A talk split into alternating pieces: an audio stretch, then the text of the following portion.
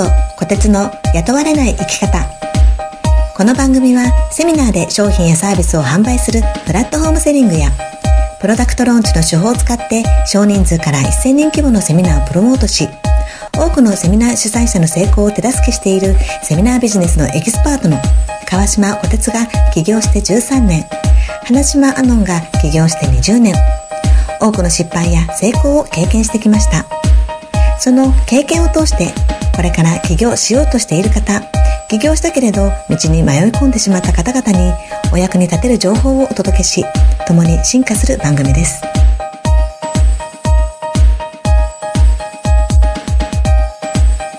7回目ですね。ポッドキャストを始めて7回目。はい。えー、と今日のテーマは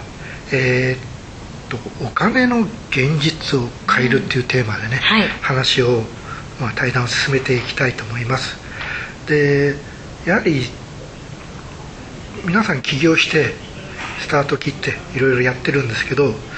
なかなかそれがお金にならない。うん。お金が手に入らないっていう悩みが多いと思うんですけどもじゃあお金が手に入らない原因は何なのかということで、まあ、ちょっと今日は話を進めていきたいと思うんですけども。そうですね。はいまあアノンさんの場合はね起業してもうすぐ儲かっちゃったからね。そこら辺やっぱそのねあのいい時期も悪い時期も経験してるのでそのマインドとかが大事ですか？らもうすごく感じてます、うん。でも多分商売やってたお母さんのねやっぱり商人のとしてのマインドっていうね、えーまあ、そっちのは結構、うんぱり一般のきサラリーマンの家庭とかね、普通の家庭で育った人と商売やってる人の家庭っていうのはやっぱりちょっと若干違うそうみたいですね。私だからあんまり皆さんそのお金をいただくことに対してすごく抵抗を感じるってうん。よく言うんですね、うん。そのえー、とその化粧品の販売をしてる、まあ、そのアドバイザーになる方なんかも「いやお客様からお金受け取るのが苦手です」とかってやっぱり皆さんおっしゃるんですけど、えなんでだろうって思ってた時期がありましたね。理解できなかった。です分かんなかったね。ちゃんとそれだけの価値をうん。お渡しするんだから、で時間もかけてねうん。対応するんだからお金はいただけて当然だしその抵抗を感じなくていいだけのサービスをすればいいって思ってたんですけど、やっぱなんか皆さんちょっと特に女の人は嫌がりましたね、ああそうなんだ。うん。そう。そうねね僕たちもねセセミナーとかやっていて例えばコンテンツ数十万のね、うん。商品を売ってるわけですけどね。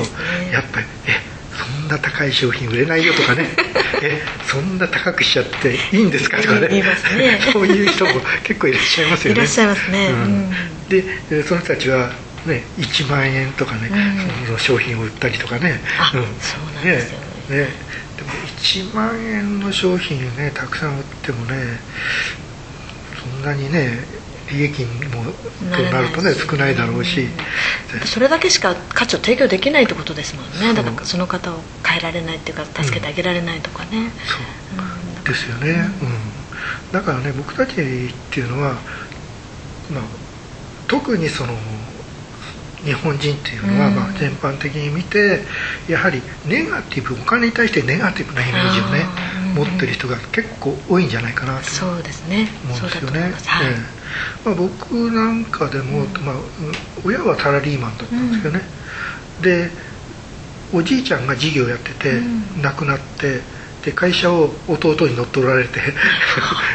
で親戚は全部ほとんどが90%商売やってたってうん。いう,、う環境に僕は育ってたんですけど、やっぱり親から聞くのはやっぱりその商売やってる人に対するうんなん。かまあ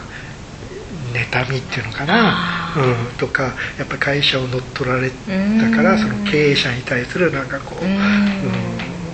ネガティブな思いとかね、だそういうのをやっぱりお金という形にしてみると、あいつたちは悪いことやってるとかね、うん、お金は汚いと。お金持ちはねお金を持っちゃうと人生狂わすとかね。なんかこういろんなこと言われて育ってたんですよね。すごいですね。そう。だから僕はもうサラリーマンになれねて、えーちゃんと一流企業に勤めてサラリーマンになれってねもう結構口酸っぱく言われたんですよね。あでもそういう周りを見てるとやっぱ子供ね大事だからそういうふうになってしまうんでしょうね。ででもそう言われればそう言われるほどねえっと思いながらうん。でもそのえ心の片隅ではやっぱりそのお金をなんか稼ぐことになんかこう罪悪感がね自分も少しはあったのかななんてねなんか思いますけどもね。はい。でやっぱりその日本人って特にやっぱりそういう家族とかまあそういう自分の小さい時の育った環境で結構お金に対するイメージっていうのをね作られてきたんだろうしそういう、まあ、雑誌も含めてそういう、そういうテレビとかね、まあ、そういうのもお金に対するイメージっていうのはなんかこう、ドラマでもね金持ちはなんかこう汚いようなね ドロドロしたねドラマがね。ね脱税お金持ちは脱税してるとかね、ああなんかこう教育そういうところからも教育されちゃってるような感じですね。そうそうそう。で学校ではお金の話ってほとんどしないですよね、避けられますよね。うん、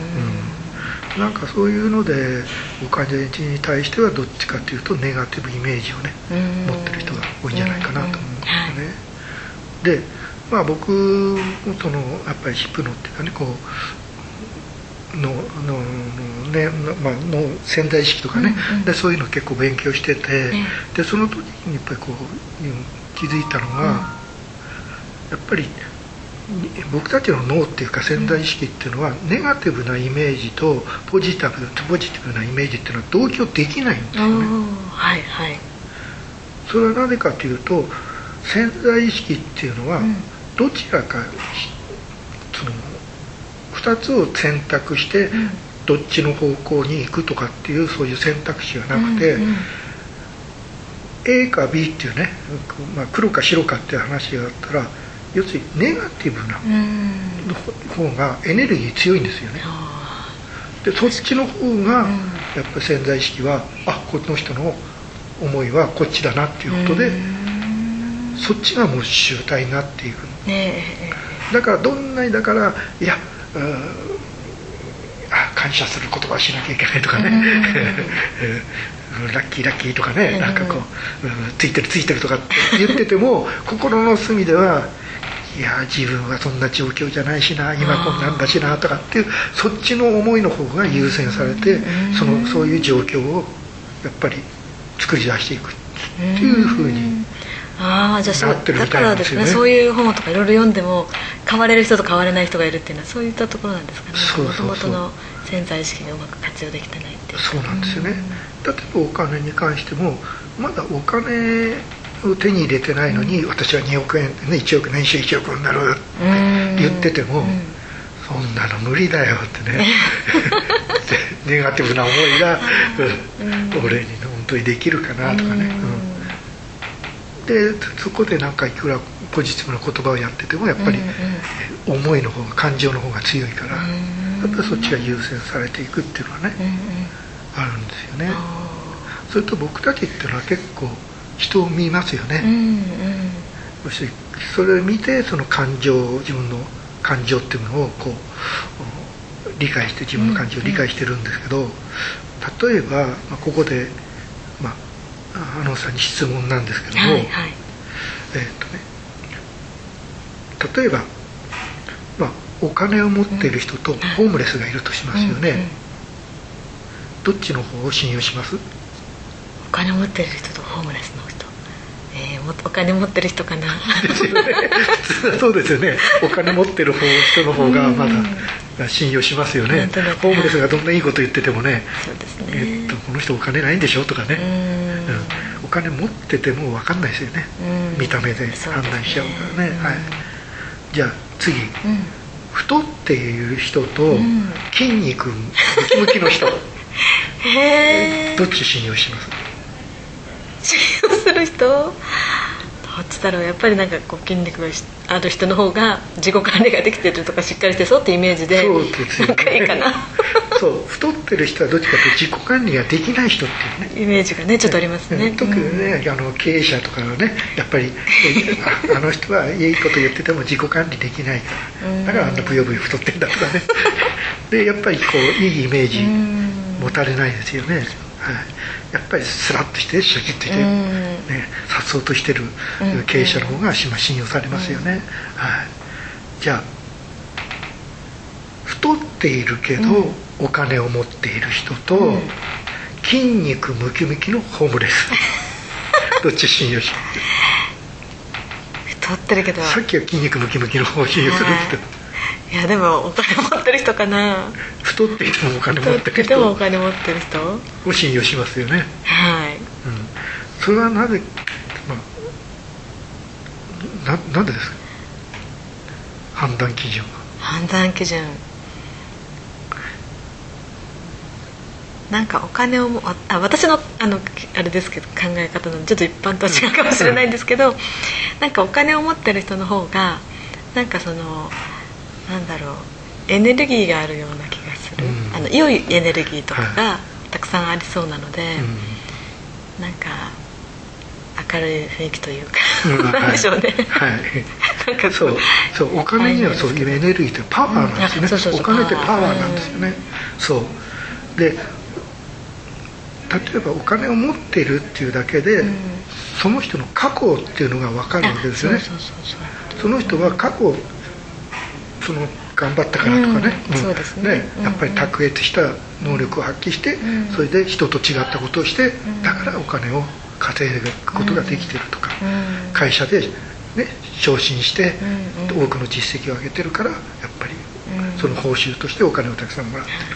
とか。まあ、親からね遺産を相続したっていうのはまたちょっと 違うと思うんですけど。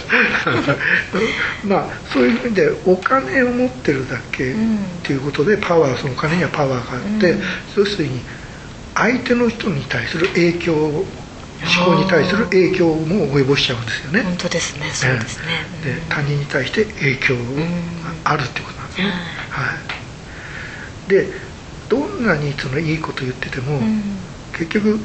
お金がないっていうだけで、ん。やっぱり人は信用してくれないんですよね。それがまあ現実としてあるわけですよね。まだお金持ってるっていうだけで、その人のやっぱり生き様とか、うん。うんそういうものをある程度評価して、うん。で信用っていうものをやっぱり僕たちはうん。抱いてしまうっていうかね、だから僕たちはお金に対してやっぱり罪悪感っていうのが、まあねうん。まあ、子供の頃からこううん。植え込まれて、はい。その罪悪感を持ってしまっている、だからそのお金が汚いとかね、だからそういう思いをこう引きずっているからやっぱりそのその人がやっぱりどんなに頑張ってもそのネガティブな思いがある限り、お金に対して、まあ、ダーティダークなイメージがあるとやっぱりお金お金が稼げないっていうね、っていうところになってくるのかなと思うんだけどね、まあ、ここら辺はあの、まあ、潜在意識とかね、はい。まあえーそういうう世界ですけども、やはりそのお金に対して僕たちは罪悪感は持つ必要がないっていうね、ことをねやっぱり思ってほしいなと思うんですけども、はいお金を稼ぐことに対する罪悪感を持つ必要はないってことそうですね、うんまたお金自体に対してもね、うん。そう。お金を稼ぐっていうことはそれだけやはりその自分が提供するサービスとか、そういうものを正当な評価としてうん。お客様がいただける、はい。はい。いただくものだと、うん。もらって当然のものって、例えば、まあ、1万円の商品だと1万円の価値を提供してるから、ん。その対価として1万円をいただくそれで遠慮する必要はないと、うん。それが30万であるとうん。50万で100万であろうと、うん。ね、それに対してもまあ当然に私たちはそれだけの対価をいただくことが、まあ、できるんですよね。でそこに変に卑屈になる必要もないとうん。思うんですよね、はいでもあのさんもね今ね一つプロモーションやるとうん。うん百万。稼ぐわけですけど。いやいやいろいろですけどね、うん。はい。あですからね本当に僕たちってるのはそういうまずお金に対するイメージっていうのはまあ変えるっていうことね、うん、だからお金は悪だというそういうそれが現実であれば、その考えを捨てなければ、お金が手に入らないっていう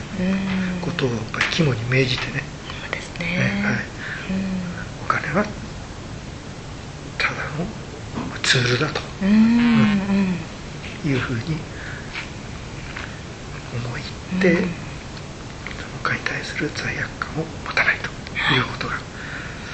必要であるというふうに思います、はい、はい、金稼いでいきましょ。うそうですね。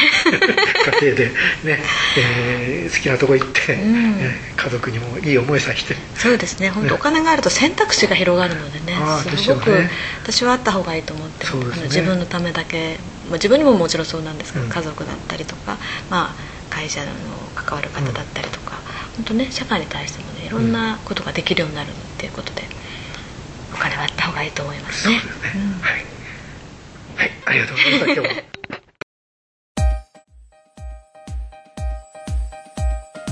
今日の番組はお楽しみいただけましたか？皆様と進化していく番組ですので皆様からの質問やご意見をお寄せいただけたら幸いです。